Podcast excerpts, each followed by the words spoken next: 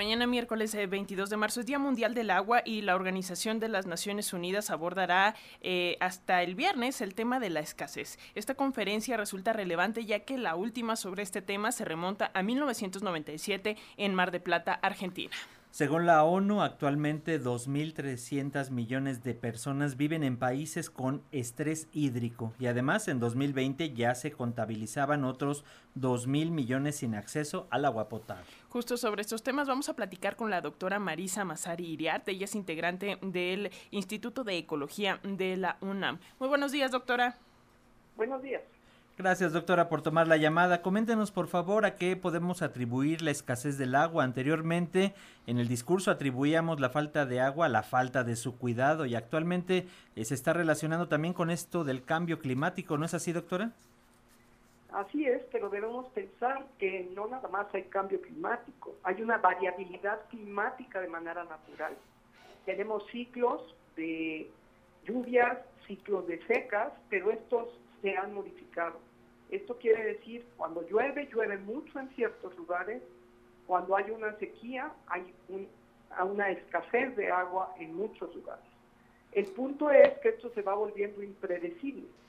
Y no es solo el agua como tal, sino los ecosistemas que nos permiten que este ciclo del agua suceda. Entonces, hay que pensar no solo en el agua de manera aislada, sino en las diferentes cuencas, que son estas como grandes platos hondos en los cuales escurre el agua, donde lo que debemos tener es vegetación, vegetación natural que permite que el ciclo del agua se dé, suceda. Entonces, el punto es que nosotros pensamos en agua y pensamos en el agua de, de la llave o en el agua de lluvia. No pensamos en el ciclo como tal. Muchas veces recibimos agua superficial, la que vemos en los ríos, en los lagos, en las presas. Pero muchos de nosotros vivimos de agua subterránea, como es por ejemplo el caso de la Ciudad de México. Entonces hay que pensar que este ciclo del agua se está modificando, por un lado, por todo este desmonte que tenemos de áreas naturales, de zonas con vegetación, donde hay es el hábitat de ciertos animales y hay un ciclo completo, un balance completo de esto. Entonces, no todo se puede atribuir al cambio climático. Si está influyendo, la sequía, por ejemplo, en México, en todo el país, es cada vez mayor. Y cuando llueve, tenemos eventos de inundaciones. Entonces, no hay que atribuir todo al cambio climático. Sí lo está exacerbando, pero no todo se debe a eso.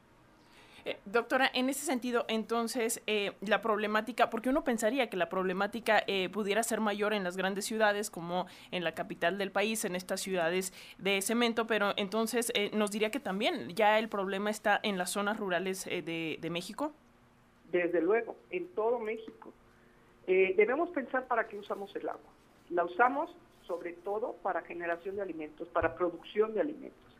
Las actividades agrícolas y pecuarias son las que más agua consumen, más que las grandes ciudades.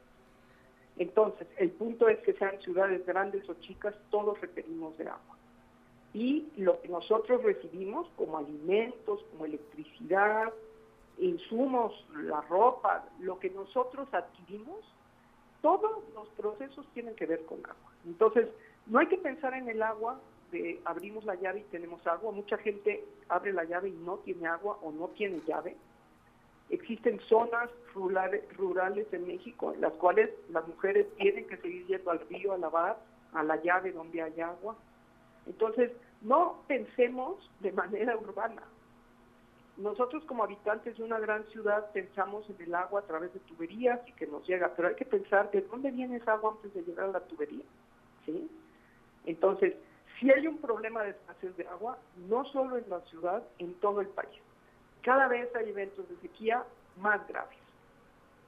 Sí, sin duda, y eso también dentro del propio campo encontramos algunas eh, fábricas, las minas, empresas que lo que hacen justamente es devorarse esa poca agua que hay en las comunidades. Desde lo individual, ¿qué podemos hacer, doctora? Y también desde esta parte macro, que es el llamado de atención que deberían de estar haciendo los gobiernos, no solo de México, sino del mundo, a estas empresas que están eh, acabando con el agua.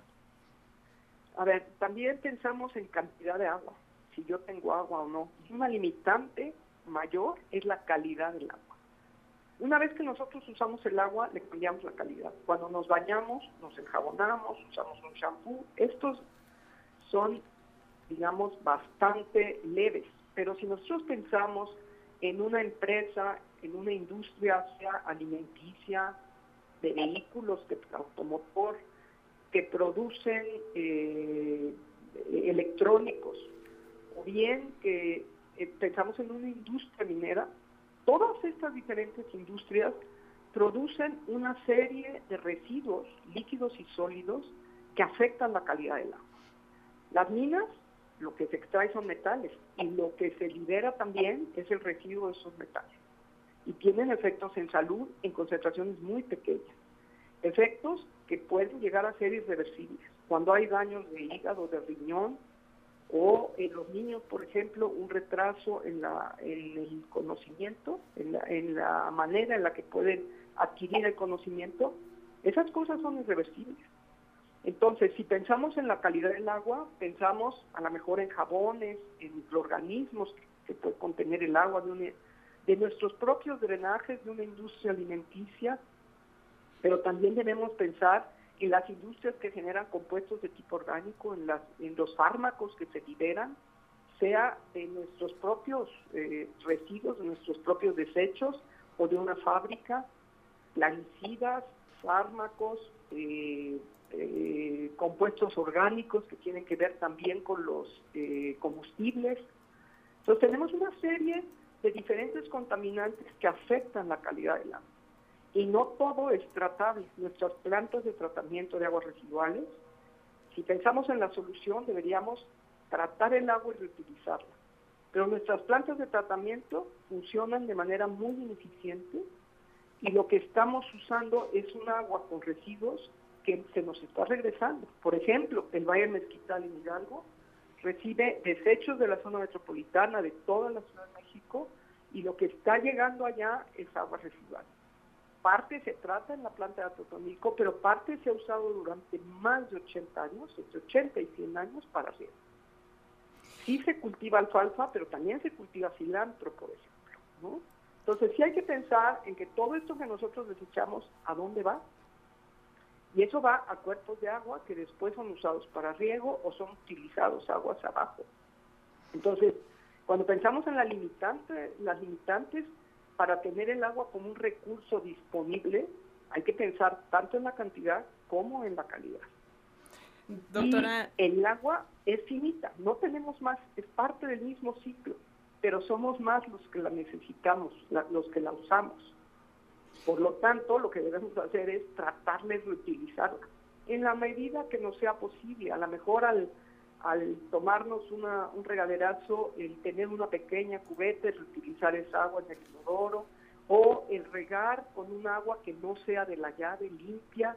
El, se habla mucho de lavar los coches, pues con un agua de reuso. Hay muchas maneras de ir ahorrando poco a poco. Y lo que cada quien haga cuenta. Cada gota cuenta. Doctora eh, Marisa Masari Iriart, integrante del Instituto de Ecología de la UNAM, pues el tiempo es corto, pero necesitamos seguir abordando estos temas, así que si nos lo permite, seguiremos en constante comunicación y en tanto le enviamos un fuerte abrazo. Muchas gracias por estos minutos para las audiencias de la radio pública. Gracias a usted.